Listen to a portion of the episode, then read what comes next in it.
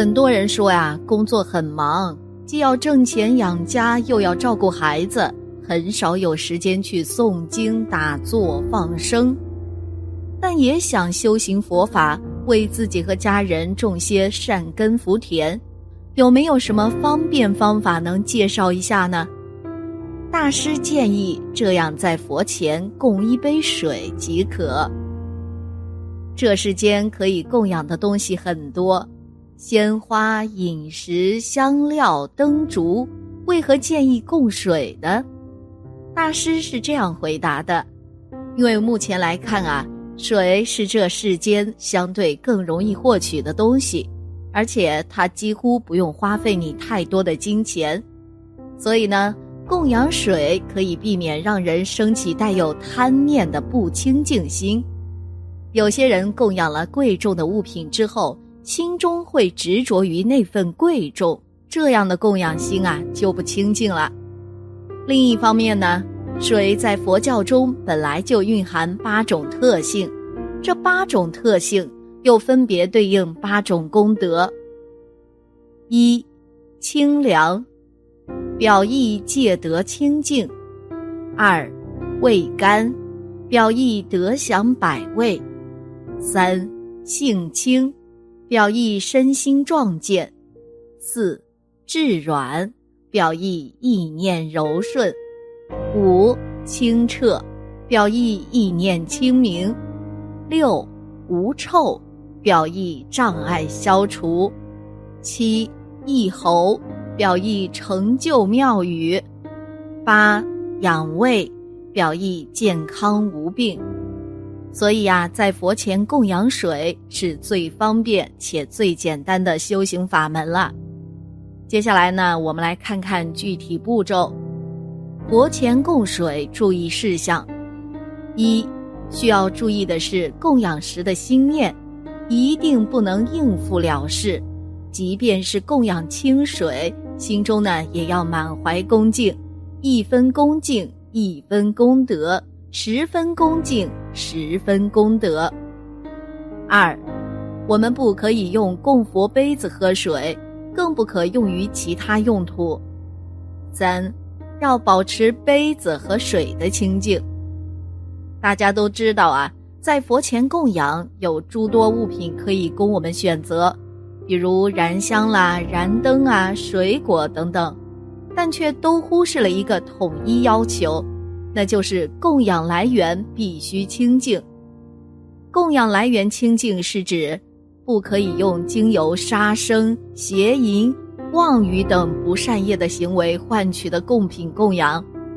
僧众也不能以由妄言有大神通等不正的方法吸引施主而得来之物品做供。而清水呢，是无需用不善方法就能轻易取得的东西。在世俗中也没有特别昂贵的价值，所以呢，就成为了最佳的贡品之一。阿底峡尊者是古印度僧人，幼时呢便在印度大陆上研习大法。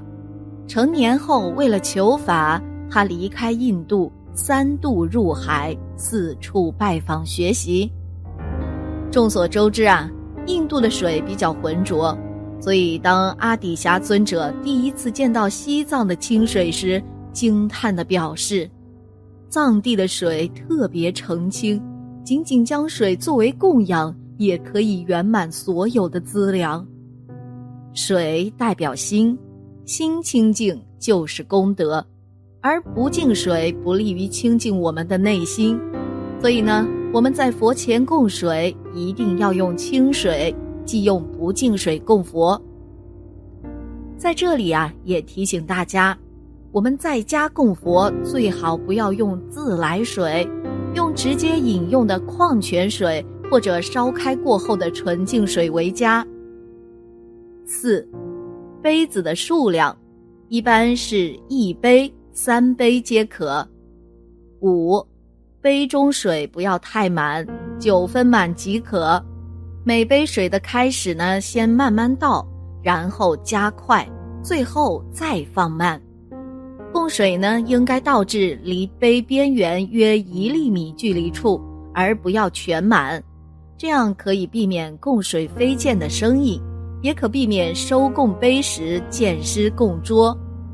如果你倒太多水而溢出供杯外，将来你虽有才智，却会不稳定，会健忘或心智不清明，诸事混淆不清，无法记得字句或其含义，或者你把意思混淆，而且也可能使你持戒不严谨。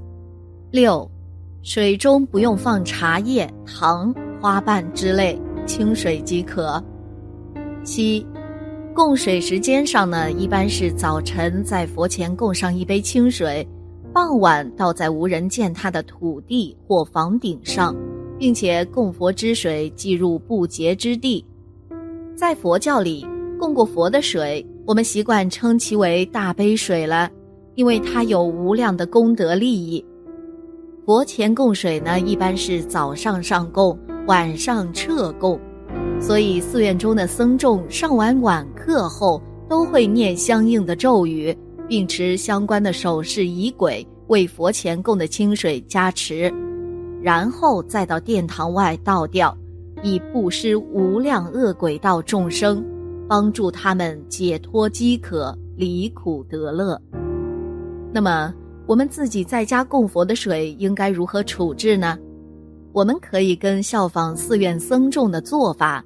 用以浇花草树木，布施无量众生，但切记啊，不要把供水倒入厕所、水沟等不洁净的地方，因为倒入不洁之地是对佛菩萨的不敬。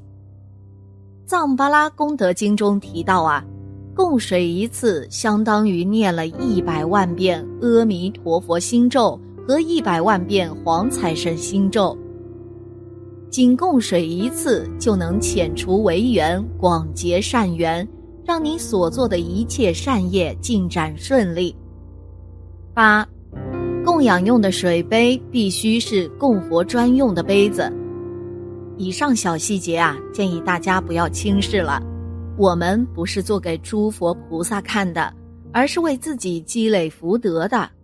时刻保持一颗恭敬心，即便是一杯清水。也能蕴含无限功德和福报。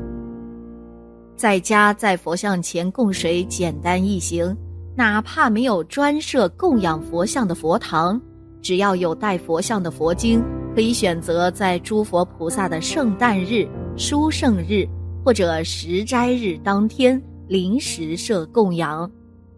如果您家中已经有供杯了，希望您真诚如法供养。最后应回向，愿将这供水的功德，以及一切众生和自己所累积的一切功德，仅仅回向给一切有情众生，而不是回向给自己。这是祈求此功德而来的乐果，让一切有情受用，而不是由自己来享有它。如此思维呢，可成为修心武力。累积功德，以升起菩提心。为了善业种子力，应该尽力回向；为了利益一切有情，要迅速成佛。有一位老爹爹，令庆明呢，是战斗英雄。打仗时期啊，总是冲锋在前，撤退在后，立下了汗马功劳。有一年因战乱，老爹爹得了霍乱病，上吐下泻。人呐不行了，当时呢，因为环境艰苦，部队打仗没法照顾啊，就把老爹爹放在破房筐子里继续打仗去了。当时老爹已不省人事了，不知过了多久，忽然有一位相貌庄严的老婆婆拍拍老爹的肩膀说：“我给你扎几针吧。”老爹睁开眼睛说：“好啊。”老婆婆为父亲扎了几针后，老爹就清醒过来了，人也精神多了，但老婆婆却无影无踪了。这时，老爹才感到奇怪，原来村里连一个人影都没有，哪来的老婆婆呢？一定是观世音菩萨救苦救难来了。老爹被救之后，又继续追赶部队，参加作战去了。两千年，令老爹八十岁了。那年秋天，朋友送他两颗人参补养身体。有一天呢，他煮了一颗，吃了之后，牙龈啊全部肿胀溃疡，痛得厉害。